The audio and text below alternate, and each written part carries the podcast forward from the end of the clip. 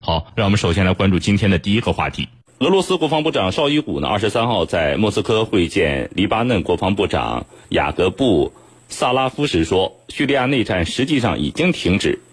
那么，袁教授，绍伊古为什么如此肯定认为叙利亚的内战实际上是已经停止了呢？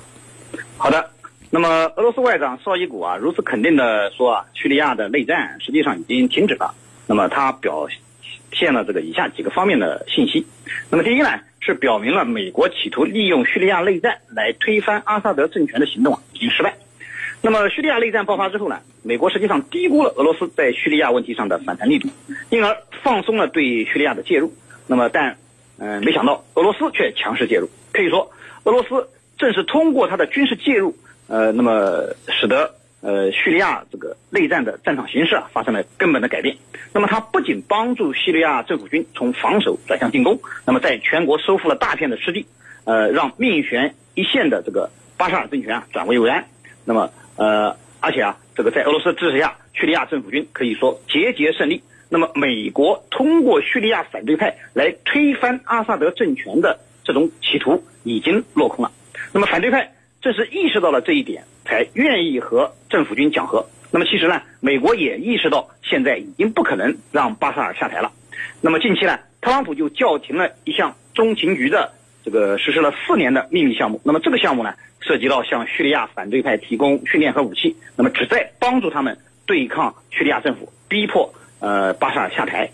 那么第二呢，就表明了俄罗斯已经成为了叙利亚和平进程中不可或缺的一员。并且逐步恢复了其在叙利亚问题上的一个主导地位。那么去年年底啊，叙利亚的第三次停火协议呢，就是呃俄罗斯完全撇开美国，由俄罗斯和土耳其担保。那么所以这个俄罗斯的主导地位呢，哎就呃体现出来了。那么当时呢，就连英国的外交大臣这个呃菲利普哈蒙德都感叹啊，说这个世界上只有一个人能够打电话结束叙利亚内战，这个人就是普京先生。那么他这个。呃，话语呢也表明了俄罗斯在叙利亚内战中的这种主导地位的形成。那么这个月初呢，呃，俄方代表也也和叙利亚的温和派反这个温温和的呃和叙利亚温和反对派呢，呃，就中部赫姆斯省的冲突降级区运行问题呢达成了一个一致。那么决定呃在八月三号的十二时起，叙利亚政府军和温和反对派呢在该冲突降级区呢实现全面停火。那么要知道，这已经是。叙利亚境内第三个投入运营运行的这个冲突降级区，那么此前呢，由俄罗斯、土耳其和伊朗三国担保的，在这个叙利亚南部地区，还有大马士革郊区这两个呃冲突降级区呢，已经投入运行。那么绍伊古这样的说法，实际上也表明了这个对叙利亚这次停火协议执行的一种信心。那么第三呢，就是进一步显示出了叙利亚政府军在最近一段时间，在俄罗斯支持下的这种辉煌的战果。那么停火协议实际上是建立在战场上的节节胜利的基础上。那么今年以来呢，在俄罗斯的大力支持下，叙利亚政府军呢可以说是攻城略地。特别是最近一段时间，在俄军的配合下呢，叙利亚政府军正把 IS 呢赶出叙中部地区。那么阿勒颇省的全境已经被叙利亚政府军解放了。那么现在呢，呃，戴尔祖尔已经成了 I IS 呢在叙利亚领土上的最后的一个据点。那么但是呃，叙政府军呢目前还控制着。呃，这个戴尔祖尔的半个城区以及附近的这种空军基地，那么戴尔祖尔这一战呢，很可能会成为叙利亚政府军打击 IS 的最后一仗。那么这也正是呃这种叙利亚这个政府呃正是在这种呃叙利亚政府军啊控制了呃大部分地区的情况下，绍伊古才做出了这个叙利亚境内内战实际上已经结束的这种表态。当然，叙利亚的局势呢纷繁复杂，外部影响因素也非常多。那么虽然说俄罗斯已经成为主导力量，但是美国肯定会逐渐加大它介入的力度。那么温和反对派呢？呃，虽然和政府军达成了停火协议，但是呢，这个反对派的构成本身也比较复杂。停火协议能否得到很好的遵循呢？本身就受到了严峻的挑战。那么再者说呢，呃，虽然 IS 受到了沉重的打击，但并不代表恐怖势力和恐怖活动从此就在叙利亚绝迹了。所以我认为啊，叙利亚的和平进程还是任重道远。相关各方呢，还得不断的上下求索。呃，主持人，嗯，那么程教授，叙利亚政府军呢，曾经在今年五月的下旬发起了代号为“伟大黎明”的军事行动啊，这是这应该说是近年来针对极端组织伊斯兰国的一个最大规模的军事打击。那么目前这一军事行动的进程进进行的怎么样了？好的，那么在上半年呢，叙利亚军队开展了伟大黎明的军事行动。我认为这次军事行动啊，实际上是叙利亚军队的一次战略性的大反攻。在这次行动当中呢，这个叙利亚政府军可以说在多处地带攻城略地，包括在霍姆斯、霍姆斯东部的沙漠地带呢，他们拿下了这个附近的多个村庄和交通要道。同时还发现了恐怖分子用于采油运油的设施，那么把这个地方呢全部啊这个进行了收复。那么紧接着呢就是在拉卡地带和 IS 武装分子的一种拉锯战。那么现在就是已经到了戴尔祖尔了。那么如果这些地方全部拿下来了，那么整个局势可以说就像刚才我们分析的一样，像俄方所说的，战争已经基本结束。那么前天。叙利亚总统这个巴沙尔在这个会议上公开表示，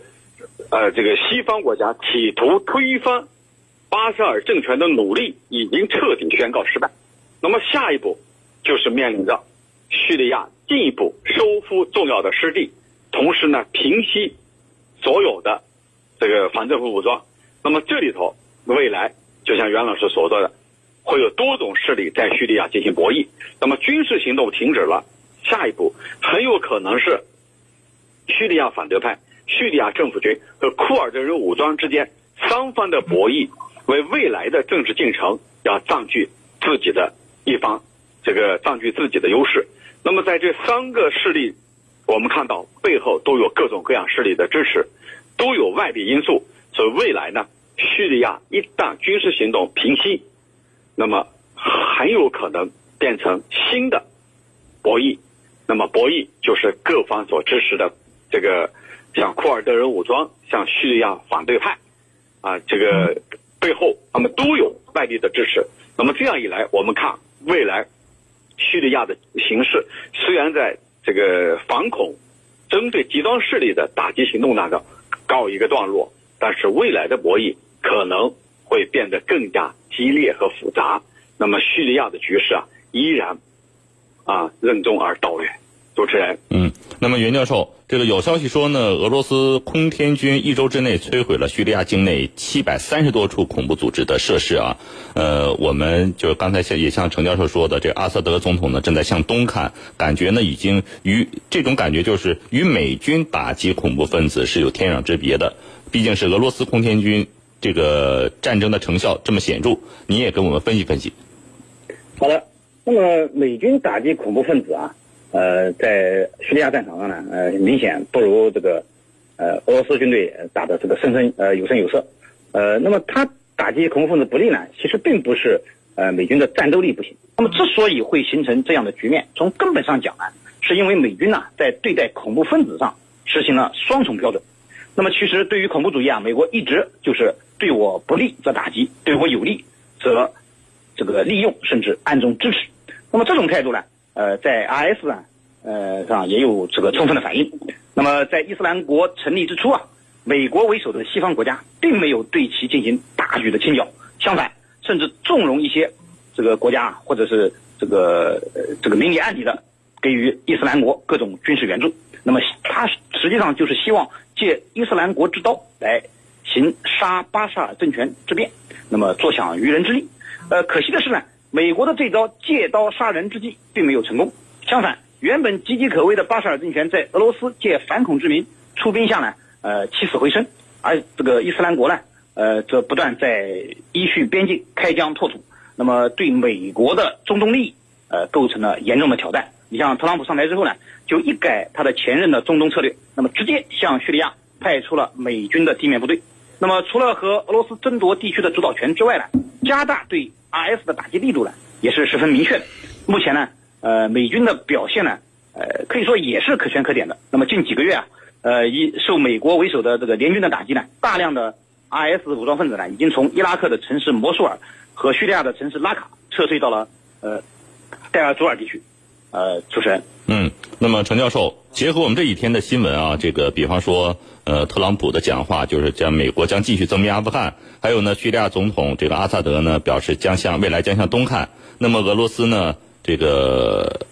这个国防部长也表示，叙利亚的战争将结束，等等等等哈，就有关中东地区的这些新闻，我们结合起来，我的一个感觉就是，美国和俄罗斯在下一盘很大的棋，这种博弈是非常互相。这个犬牙交错的啊，呃，您是怎么认为的？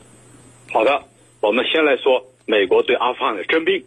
那么，美国对阿富汗的征兵之前呢，就有消息爆出来，说塔利班得到了俄罗斯的支持，因为塔利班的手中发现了俄罗斯制造的武器。那么，如果说塔利班得到俄罗斯的支持的话，那么很显然，一旦美军全部撤离了阿富汗，那么塔利班卷土重来是不争的事实。塔利班。掌权也只是一个时间上的问题，所以呢，特朗普很着急。他说，这里即将出现权力真空。他所指的就是，一旦美国撤离，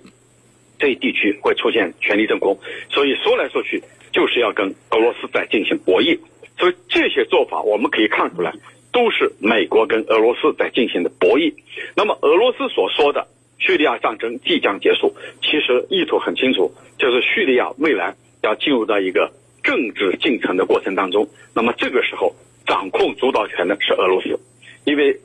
给人的感觉天下是他打下来的，那么俄罗斯的和平进程应该由他来进行主导，那么你美国应该靠边站。所以我们可以看出来，这一盘很大的棋就是美俄在进行博弈，他们争来争去就是要相互挤兑对方。那么